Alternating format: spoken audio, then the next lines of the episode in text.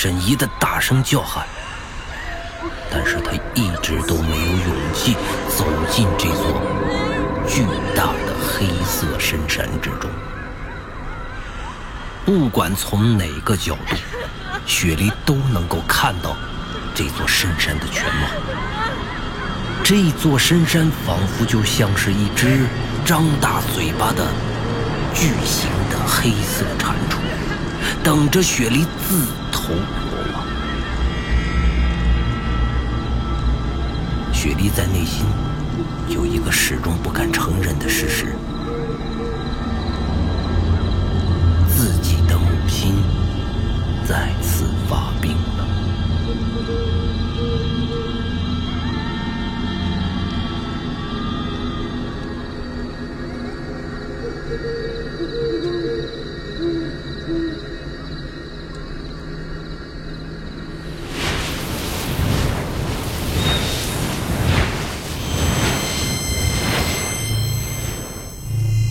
身体在接受着摧残，但你的精神却得到了锤炼。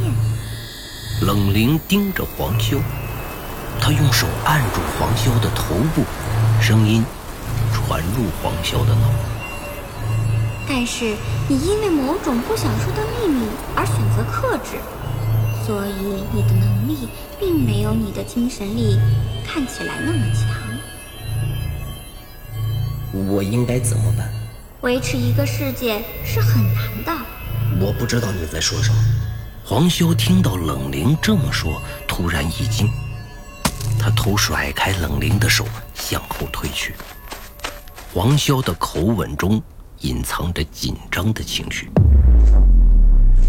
冷灵并没有停下脚步，走到黄潇的面前，给予他以压迫的气势，步步逼近。那些都已经是过去了，你应该明白的。这次冷灵的声音并没有传入黄潇的大脑中，而是通过他的嘴脆生生地说出来。黄潇无法抗拒，只能对着冷灵说出自己的心声。那是我对一个女人的承诺，是男人就应该遵守住他的诺言。冷灵愣住。他停住了向黄潇前进的脚步，呆呆地看着他，似乎像是在看一个陌生人一样，似乎又像是在看一个自己爱的人一般。这种复杂的情绪直接进入了黄潇的大脑，让他也能够品尝到这种矛盾的感觉。这么说，你遭受这么多的摧残，就是为了守住诺言？对。但是为什么你从来都没有回去过，一次也没有？你对那座城市没有任何留恋吗？这不关你的事。冷灵的眼睛充满了笑意，他真的露出微笑，在看着黄潇。黄潇一直都觉得这里出现的任何事物都不是人类社会的那种感觉，即使他们的长相如同人类一般，甚至是超越人类的长相。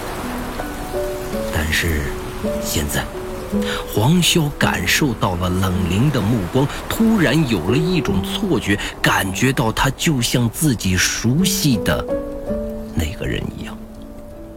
黄潇有点犹豫。嗯，你是？他不知为何突然对冷灵有一种似曾相识的感觉。不要有愧疚，我并没有怪你，你已经实现了对我的承诺，我很开心。这次就轮到我来帮你减轻负担吧。冷凝的声音再次传入黄潇的脑海中，而他也在向黄潇走去。黄潇有点紧张，他向后退着。你要做什么？你你要做什么？帮你解除你的痛苦。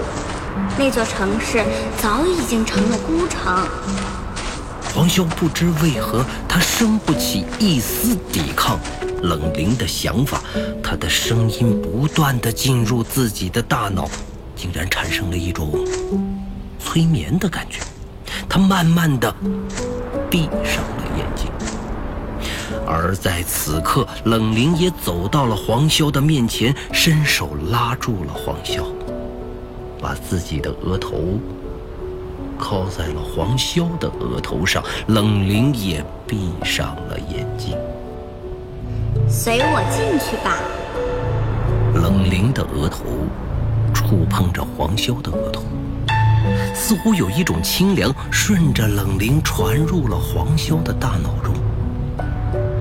黄潇感受着前所未有的舒适，这丝清凉游走在黄潇的大脑中的每一个角落，这丝清凉每到一处，都去除着黄潇的不适，他的疲惫感和混沌感正在慢慢的消退。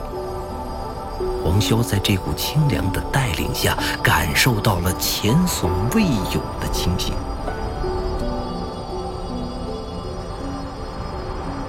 太舒服了，就像，就像，黄潇在内心思索着这种似曾相识的温馨通透的感觉。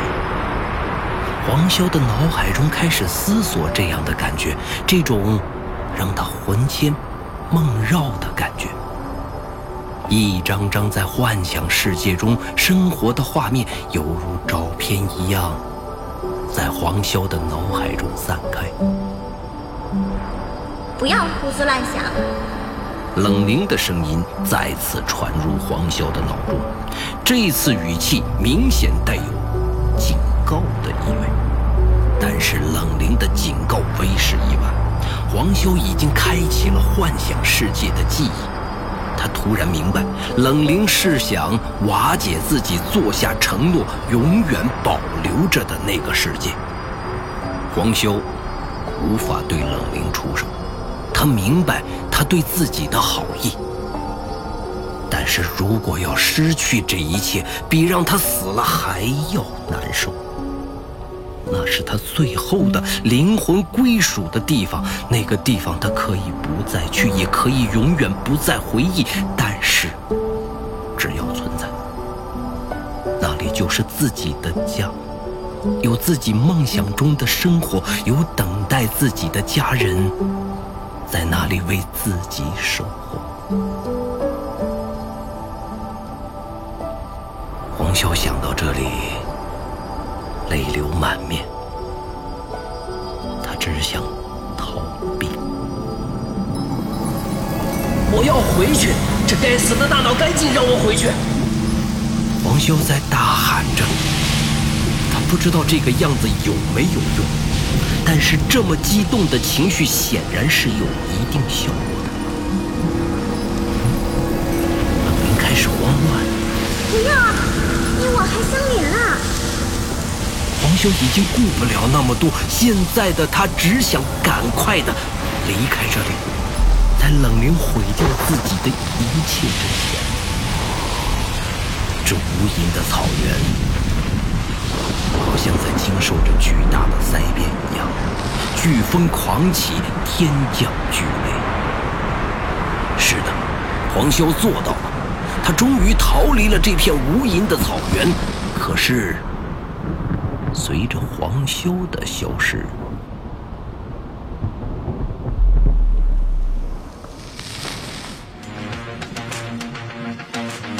原界一记忆之谈。作者刘昌新，播讲冯维鹏。本作品由刘昌新编剧工作室出品。您现在收听的是第三季第十集。天空已经开始打雷了，雪梨被这炸雷给吓住了，他已经下定决心，不管怎样，他要上山找到母亲。就在这时，黑山之中出现了几个绿色的光点，像是鬼火一般。这突然出现的情况再次吓坏了雪梨，她在那一瞬间想到了狼。绿点儿在一直晃来晃去，向着雪梨的方向前进。如果山上有狼，会非常危险。雪梨想到这里，她克制不住奋不顾身的冲动。深山之中，身边并没有任何可以防身的东西，在这么暗的环境下，一个姑娘也没有一点自我保护的办法呀。她想起一句话：无论如何都不能把贝留给狼。如果现在逃跑，她丝毫没有一丝的生机。雪梨只能发呆一样的站在路边，一动也不敢动。恐惧让她浑身不停的站立。他想的果然不错，一个狼的轮廓从黑暗中凸显出来。这头狼径直走向雪梨，用它潮湿的鼻头嗅着雪梨的腿。雪梨只能发抖，她闭紧双眼，一动也不敢动。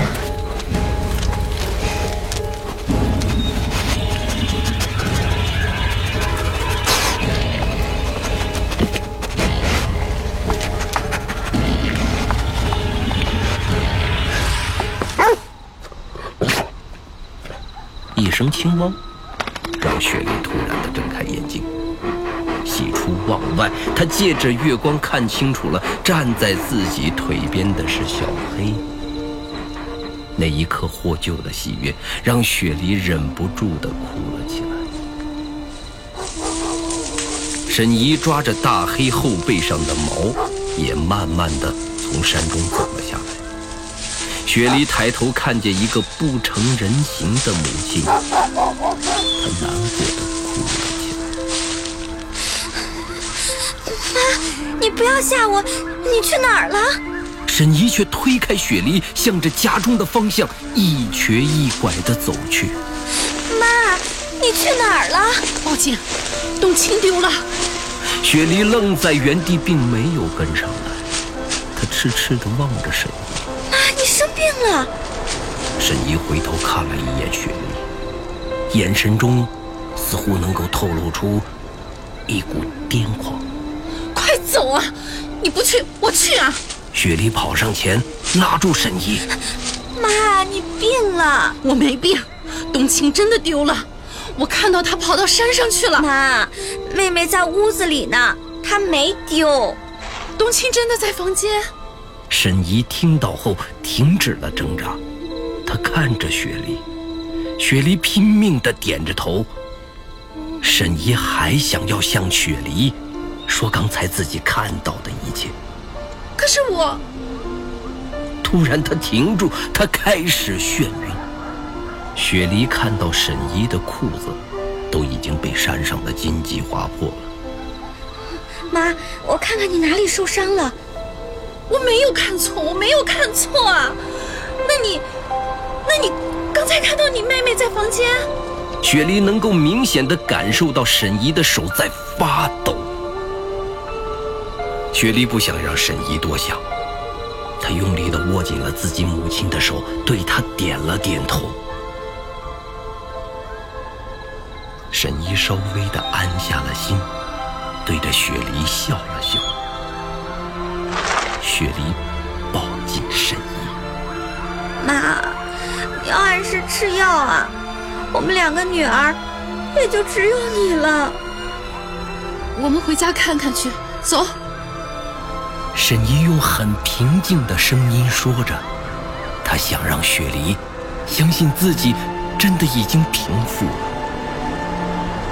雪梨点了点头，拉着沈怡。向着回家的路上走去。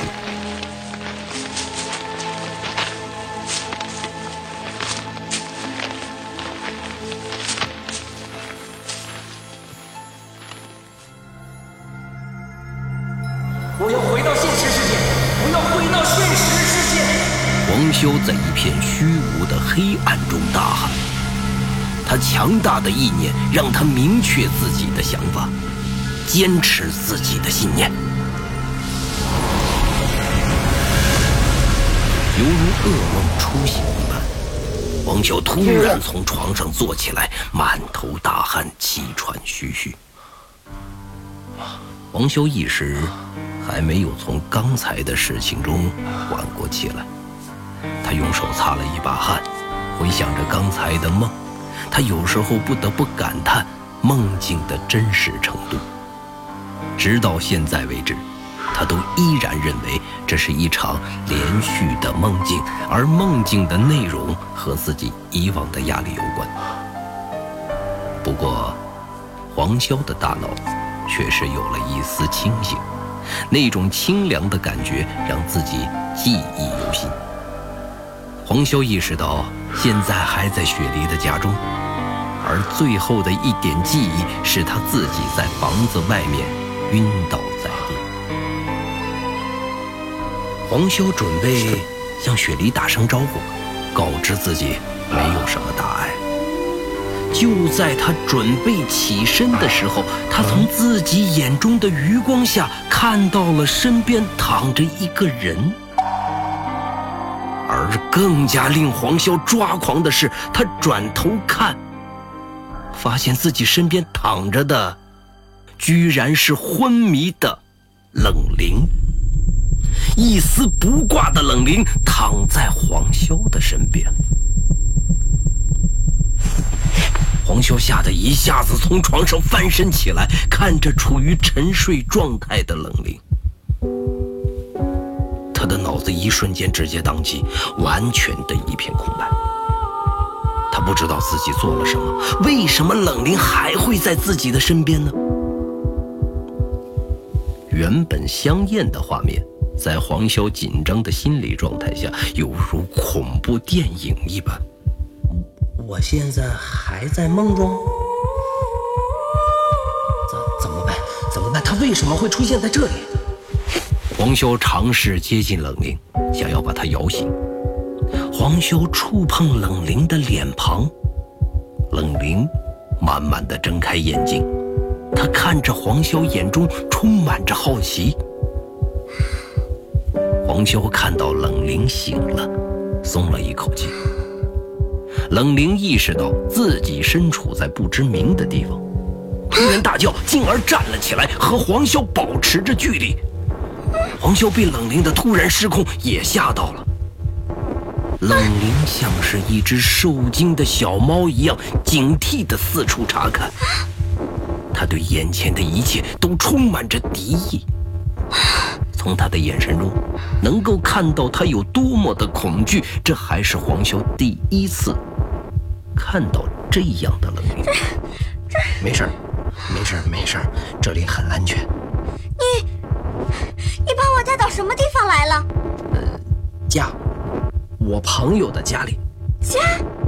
你把我带到家里？呃，你怎么来的有待商榷，不是我带你来的。冷灵松开黄修的手，焦躁的来回走动，他想要与自己的世界产生联系，却一点感知的状态都没有。黄修眼睁睁的看着。这样的一个绝美的妙龄女子，一丝不挂的在自己面前，像是一个被困住的小野猫一样来回的走动。他有一瞬间都看呆了。我建立不了任何联系。你把我从原界中带出来了。冷灵一边说，一边向着黄潇走去。黄潇依然痴痴呆呆的表情。你的眼中有银邪。黄潇赶紧狡辩：“呃呃，没没有啊。”冷灵顺着黄潇躲闪的眼神低头，看到自己一丝不挂，再次大叫，顺便给了黄潇一巴掌，滋溜一下钻进了被窝中，用被子挡着身体。卑鄙小人！不是，我不是。黄潇忍着被打了一巴掌的脸痛，一边手忙脚乱地在行李箱中翻找冷灵可以穿的衣服，并把衣服递给他。结果冷灵穿了黄潇的衣服，明显的大一号，让黄潇更加的痴迷。冷灵每次看到黄潇眼中的淫邪，都想打他一巴掌。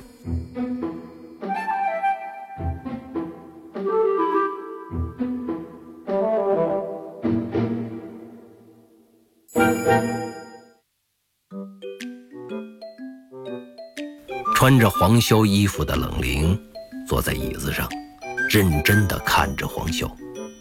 我是不可以来这里的，但是你把我带过来，这明显是犯戒了。作为惩罚，我在这里什么能力也没有，甚至都无法与原界建立联系。冷灵坐在椅子上晃着腿，好像一点都不介意自己来到这里。说话的语气中，甚至还带有一丝兴奋。有什么办法可以让你与原界建立联系呢？还有，你说的原界是什么意思？还有，我为什么能把你带到这里？还有，难道我之前做的梦都不是梦吗？现在的黄潇头脑里一团的浆糊。他自己都不知道这一切究竟发生了什么。你现在有点乱，我们会找时间解释清楚的。但是现在你得先把你的麻烦解决掉，也只有你才能把我送回去。黄修点了点头，他在犹豫要不要带着冷灵去见见孟浩然。对了，不要把我的任何事情告诉任何人。他们不会理解的，你懂吗？明白。这栋房子给我的感觉特别不好。你为什么会住这里？黄潇刚刚开口要回答，却被冷灵给打断了。有人来了。黄潇回头看着门口，下面啊。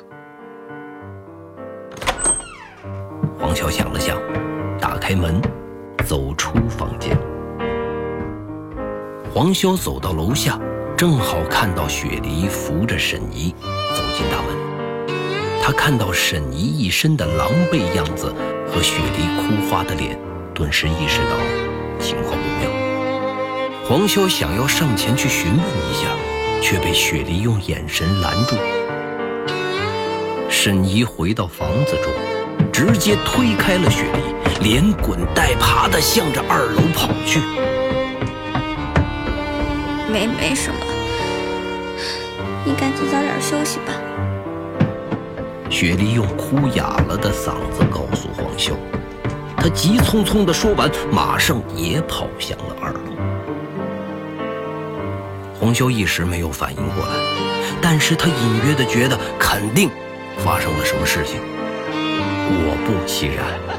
就在黄潇犹豫着要不要上二楼再帮帮忙的时候，二楼就传来了沈怡的哭喊声。黄潇跑上二楼的东青房间，看见几乎站不住的沈怡，拉着雪莉，让雪莉赶紧打电话报警。冬青不见了，冬青不见了，冬青不见了，冬青不见了。雪梨一脸的为难。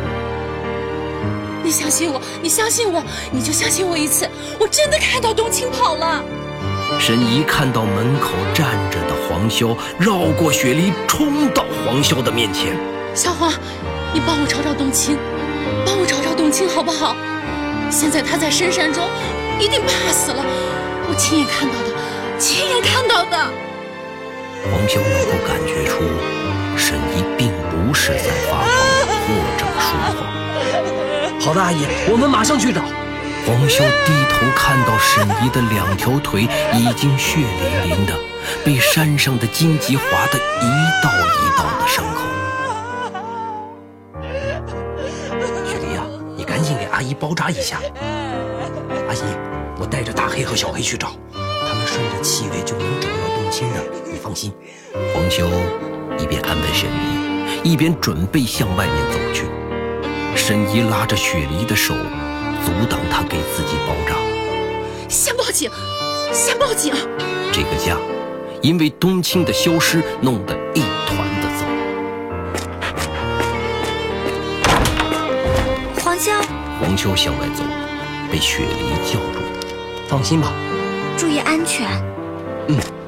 黄潇带着大黑和小黑再次走出这栋房子。我跟你一起去。黄修回头发现是冷云。好。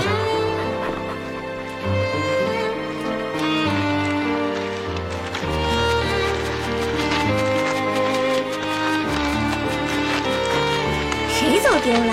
一个小女孩。被拐走的？离家出走了。不过她好像没有什么理由离家出走。黄潇在大黑和小黑的引路下走得匆忙，并没有注意到在一旁的冷灵若有所思的样子。或许你们方向错了。不会错，这两条狗知道冬青的气味，一定能找到它。冷灵不再说话，只是跟着黄潇。雪梨报警后，两名警察来到了深山中。黄潇也感觉到人手不够，给孟浩然打电话，让他帮助自己。在这方面，孟浩然总有他自己的办法能够帮助黄潇，而黄潇也是第一时间想到了他。只有他，才能在短时间内凑齐很多人。